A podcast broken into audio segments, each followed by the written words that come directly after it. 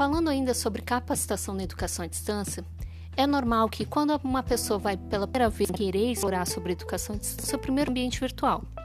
Isso porque se imagina que, se eu souber usar o ambiente virtual, todo o meu problema está resolvido.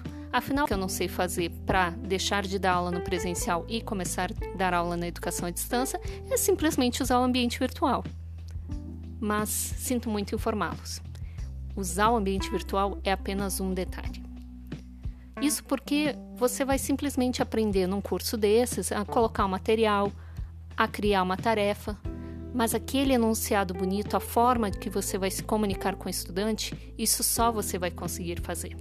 Então, tudo bem, vou começar minha primeira capacitação aprendendo a usar o um ambiente virtual.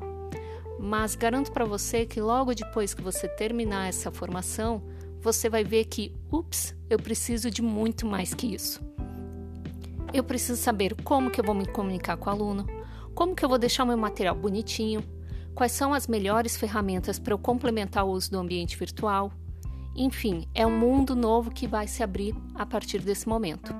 Então, sim, utilize os seus primeiros conhecimentos para desmistificar o uso do ambiente virtual, aprender a colocar as informações, porque o ambiente virtual nada mais é que um software, onde você simplesmente vai inserir documentos, inserir textos e pronto.